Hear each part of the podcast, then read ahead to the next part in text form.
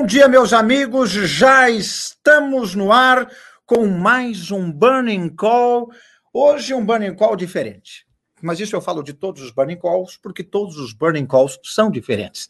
Se fossem os mesmos, as informações seriam defasadas e seria absolutamente inútil para vocês. Então, um ótimo dia, uma ótima segunda-feira para vocês. Hoje, dia 19 de julho, frio intenso em São Paulo, muito, muito frio, ainda fará mais frio de segunda para terça. Segundo os meteorologistas, poderemos encarar 5 graus na cidade de concreto cinza, que é São Paulo.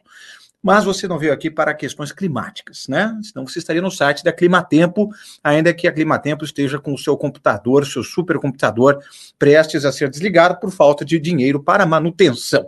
Dito isso, Vamos aos nossos queridos indicadores matinais.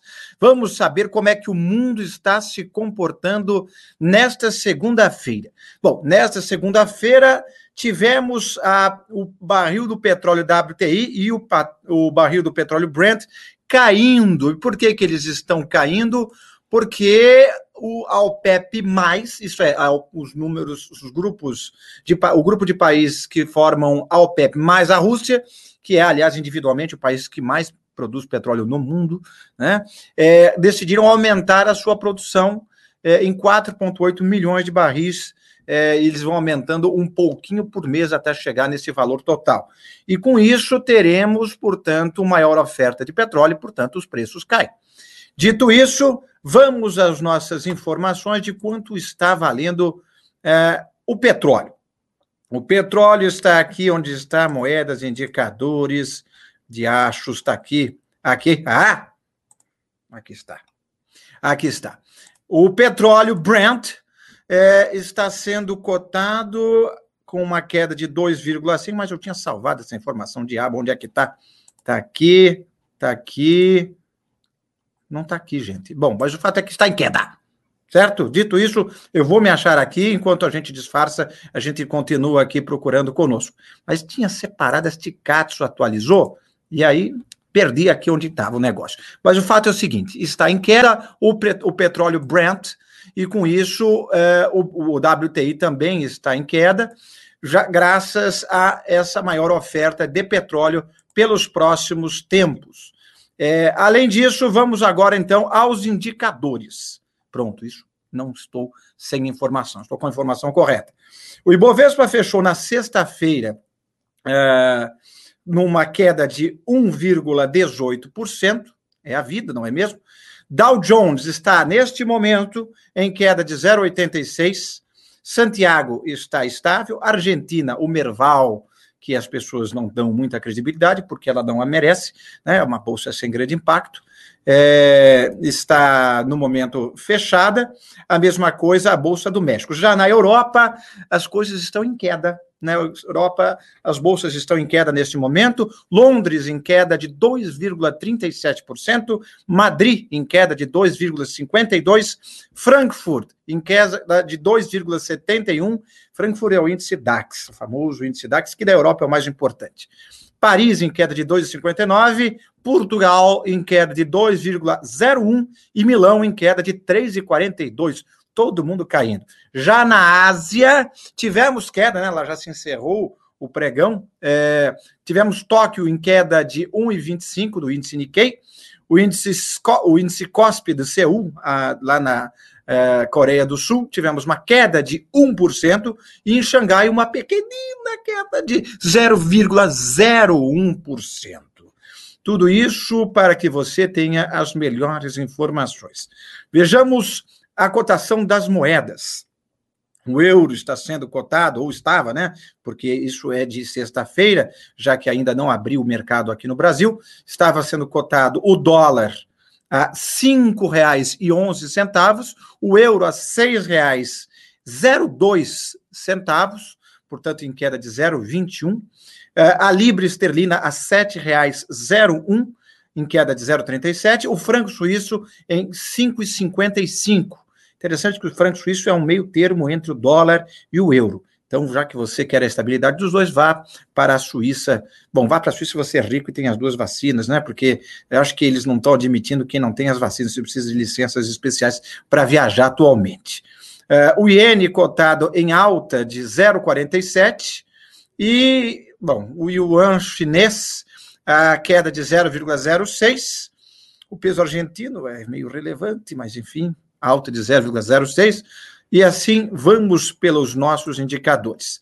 Já a commodity mais interessante é, para o gênero alimentício, que é a soja. Nós somos exportadores, por isso que é interessante, nós não somos compradores de soja.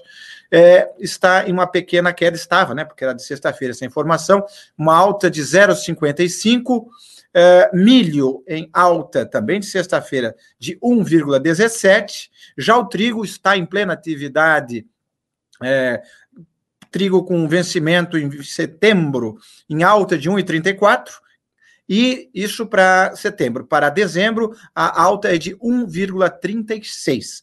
Já o café, para vencimento em julho, Nova York, é, está com queda de 3,47 e Londres, queda de 0,40. O açúcar, que o Ivan Santana sempre gosta, está em queda em Nova York de 0,79 e em Londres de 1,34. E a arroba do boi está em queda de 0,03%.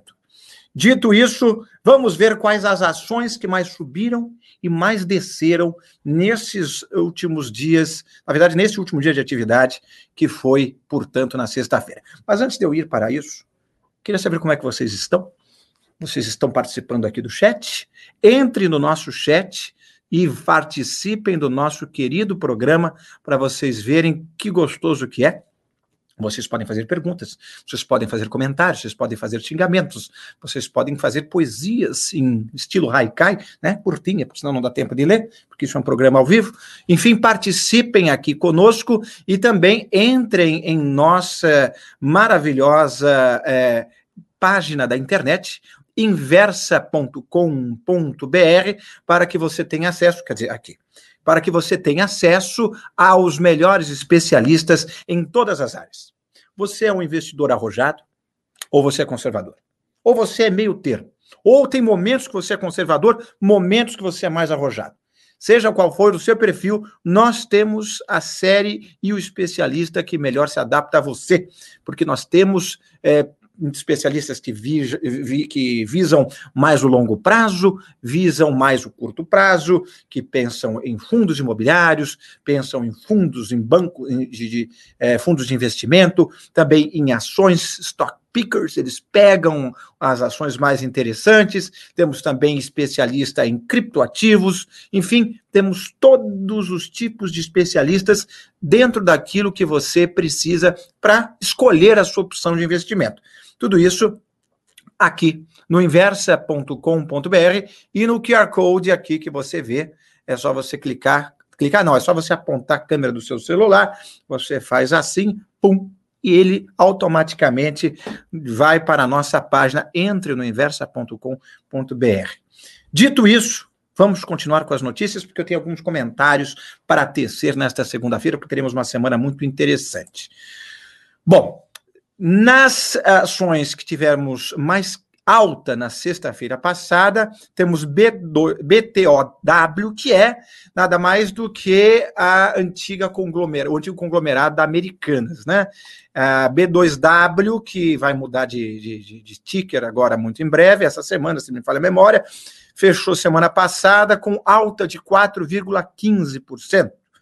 É, depois disso, temos é, em segundo lugar, como a segunda maior alta, a Sabesp, a companhia de água e esgoto aqui do estado de São Paulo, em alta de 2,12%. Depois, Mafrig, em alta de 1,56%.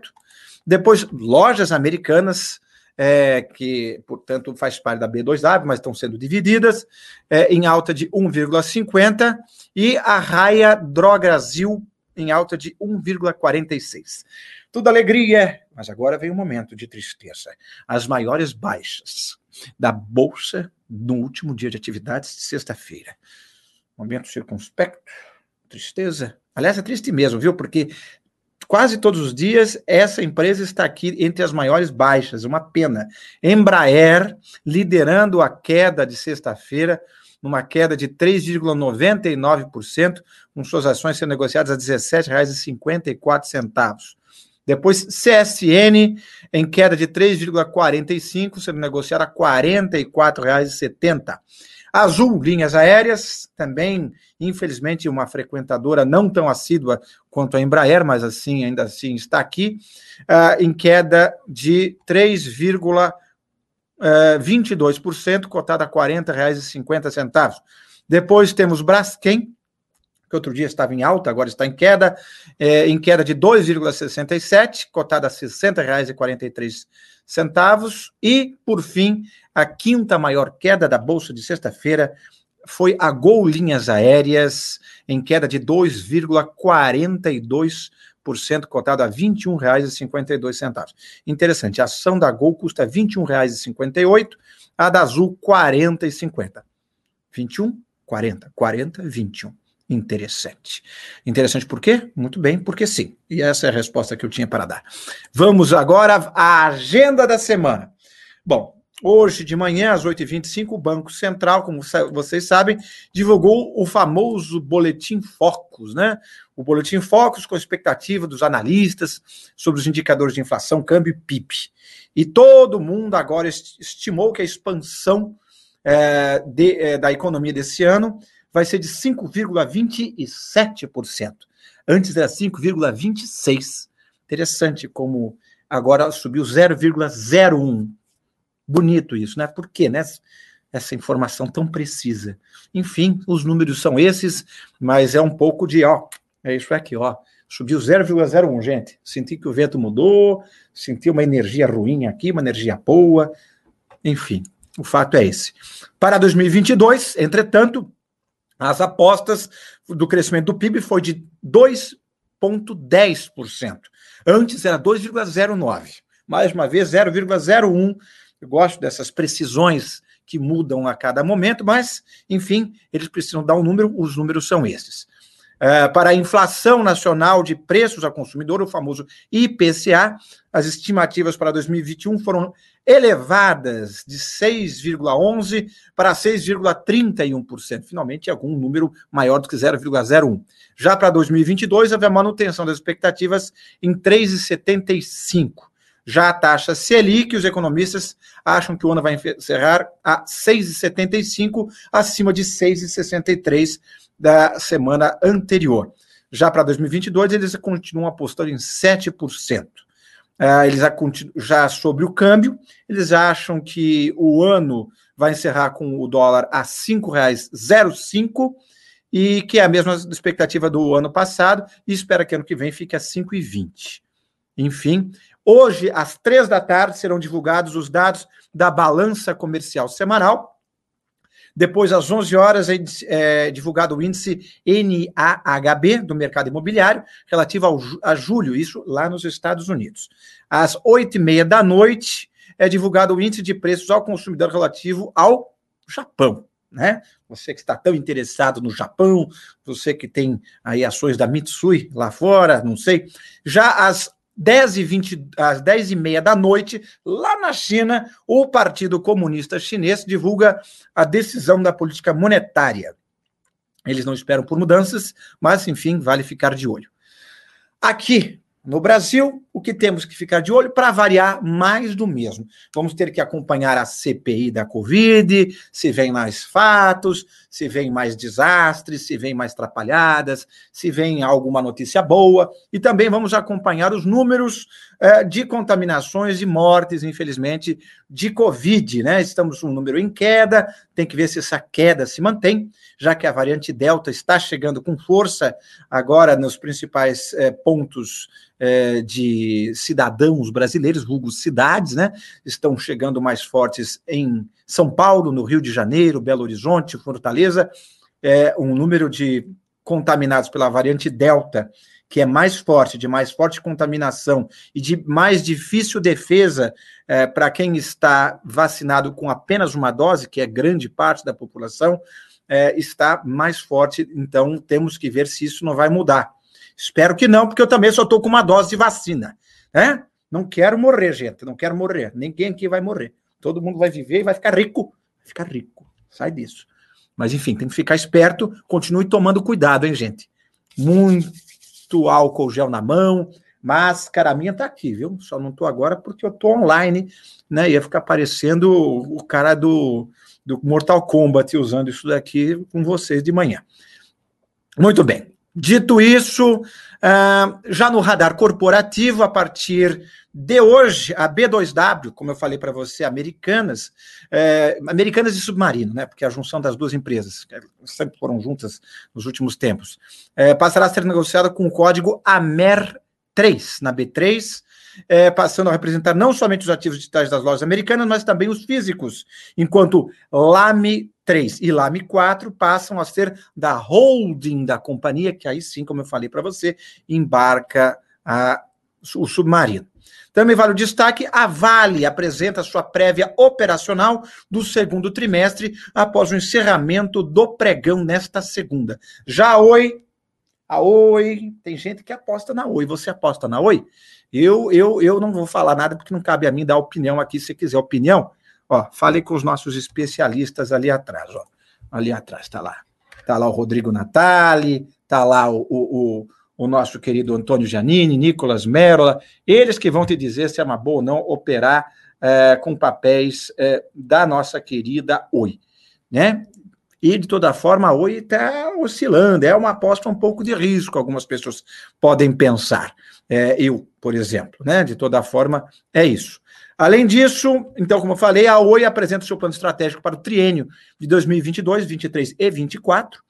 E a Tegma informou na sexta-feira passada que o seu conselho de administração decidiu, por unanimidade, rejeitar a proposta não solicitada de combinações de negócios pela JSL. Olha aí. Vamos ver se a JSL vai fazer uma outra proposta hostil para adquirir a Tegma. Vamos acompanhar. Isso é bom para quem? Né? Vamos ficar atentos. O Itaú Unibanco informou na sexta-feira que venceu a licitação do governo de Minas pela folha de pagamento dos servidores estaduais eh, e pagamento de fornecedores. A proposta apresentada prevê o pagamento de 2,4 uh, eh, bilhões de reais para a gestão da folha de pagamento, informou o banco. A operação envolve 618 mil servidores de Minas, sendo que 20% deles só na região metropolitana de Belo Horizonte. Já o Conselho de Administração da Eletrobras aprovou que a subsidiária Furnas realize uma captação de recursos de até 1,6 bilhão, bilhão, né? Porque não chega a dois, é bilhão no singular de reais. Já a SLC Agrícola e a Terra Santa anunciaram sexta-feira um novo passo no processo de fusão que criará uma gigante de grãos no Brasil. É, que mais? Que mais? A Petrobras informou sexta-feira que registrou no mês passado um recorde histórico na oferta de gás natural, o famoso GNL, é, no Brasil, um, ao atingir o volume instantâneo de 42 milhões de metros cúbicos por dia em 28 de junho. E por fim, a fabricante Embraer de jatos e aviões, né? Que eu falei aí, infelizmente ela tem sido recorrente na lista de maiores desvalorizações da Bolsa, anunciou na sexta-feira que convocou uma Assembleia de Acionista extraordinária no dia 16 de agosto, na qual quer eleger dois ex-executivos da Airbus e da Boeing para o seu conselho de administração. Um dos indicados é Todd Freeman, ex-Airbus das Américas, que antes de trabalhar é, na Airbus, trabalhou por 29 anos na General Electric Capital Aviation, onde liderou a área de aviação comercial e o negócio no Oriente Médio. O outro é Kevin McAllister. Kevin McAllister é o nome do cara, gente. Kevin McAllister, não sei se você se lembra, também era o nome do é, Macaulay Culkin naquele filme Esqueceram de Mim. Parece que ele cresceu, né? Kevin McAllister é o nome dele. A piada pronta. De Esqueceram de Mim é, também, com passagem pela General Electric, presidiu a divisão GE Aviation Service antes de ser presidente da divisão de aviação comercial da Boeing. Olha só, Kevin McAllister, hein? Que é a volta que o mundo dá. Obviamente que não é uma Colin Cole, que não é o menininho que ficou esquecido em casa no inverno nova-iorquino, mas de toda forma, um, uma pessoa com o mesmo nome dele estará entrando dia 16 de agosto, eh, ao que tudo indica, para o conselho da Embraer Vamos ver se ele, com seus truques, consegue livrar. Truques não, porque parece uma conotação negativa, né? Então, ele, com seu repertório criativo, junto com o ex-representante é, da Todd Freeman, da Airbus, conseguem trazer é, mais luzes positivas para a Embraer, que se encontra no momento de desvalorização, né? Uma pena, porque é uma empresa fantástica e que certamente há de se recuperar. Dito isso, eu queria só ler uma notícia aqui final. Ver, tem comentários aqui? Temos muitos comentários, né? ainda não temos muitos comentários. Não, não temos, então tudo bem. Então vou aqui na notícia que eu queria, muita gente dando bom dia. Bom dia a todos vocês também que deram bom dia aqui no nosso chat. O Pix, sabe Pix, de você pagar pelo celular? Pix, Pix, pagar, já supera boleto, TED e DOC juntos. Junta todas as operações de boleto, todas as de TED, todas as de DOC junto, e o Pix já conquista mais é, operações do que todos esses três juntos, e também está conquistando os pequenos é, comerciantes. Eu mesmo sou um termômetro disso. Né? Eu não sou o melhor termômetro porque eu não represento a média da população brasileira. Né? A gente sabe que nós, pessoas é, é, que mexemos com investimentos, somos é, uma pessoa, digamos assim, mais em cima, no topo da pirâmide, e, portanto, nós não somos a média brasileira que vive em condições mais é, sofridas, precárias e com outras preocupações diferentes das nossas. Algumas parecidas, né? Outras diferentes. Mas o fato é que eu já entro num lugar e pergunto: aceita Pix? A pessoa assim, aceito. Mas gera QR Code? Se não gerar QR Code, eu nem vou pegar, porque não vou ficar tendo que adicionar o telefone da pessoa para ficar mandando comprovante pelo WhatsApp. Então eu não faço. Então, quem tem Pix com geração de QR Code na maquininha, que a maioria já tem aqui em São Paulo, pelo menos, conquista a minha alegria.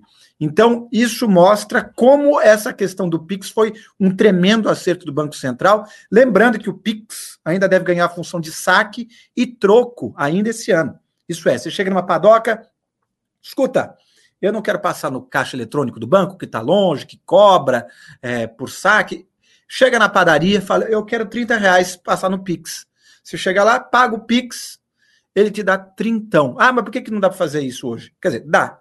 A questão é que você é, tem que ter uma nota fiscal do empreendimento que você está fazendo a operação para justificar aquela saída de 30 reais. Então fica difícil para a contabilidade justificar aqueles 30 reais, sendo que não teve um produto consumido. A partir do segundo semestre, teremos o Pix 1.0, é, agora trazendo outras funcionalidades, é, quer dizer, 2.0, trazendo novas funcionalidades, como o Pix Saque e Pix Troco. É isso. E além do Pix agendado, também teremos Pix agendado, que é o meio que pré-datado do Pix. Muita coisa interessante chegando para aí no mundo digital, o que nos traz, claro, a pergunta: e os bancões, hein? Como é que eles vão lidar com essa situação? Porque quando você tem um Pix fácil, você pode ir para uma instituição, uma fintech que não te cobra anuidade, não te cobra taxa de, é, de manutenção de conta.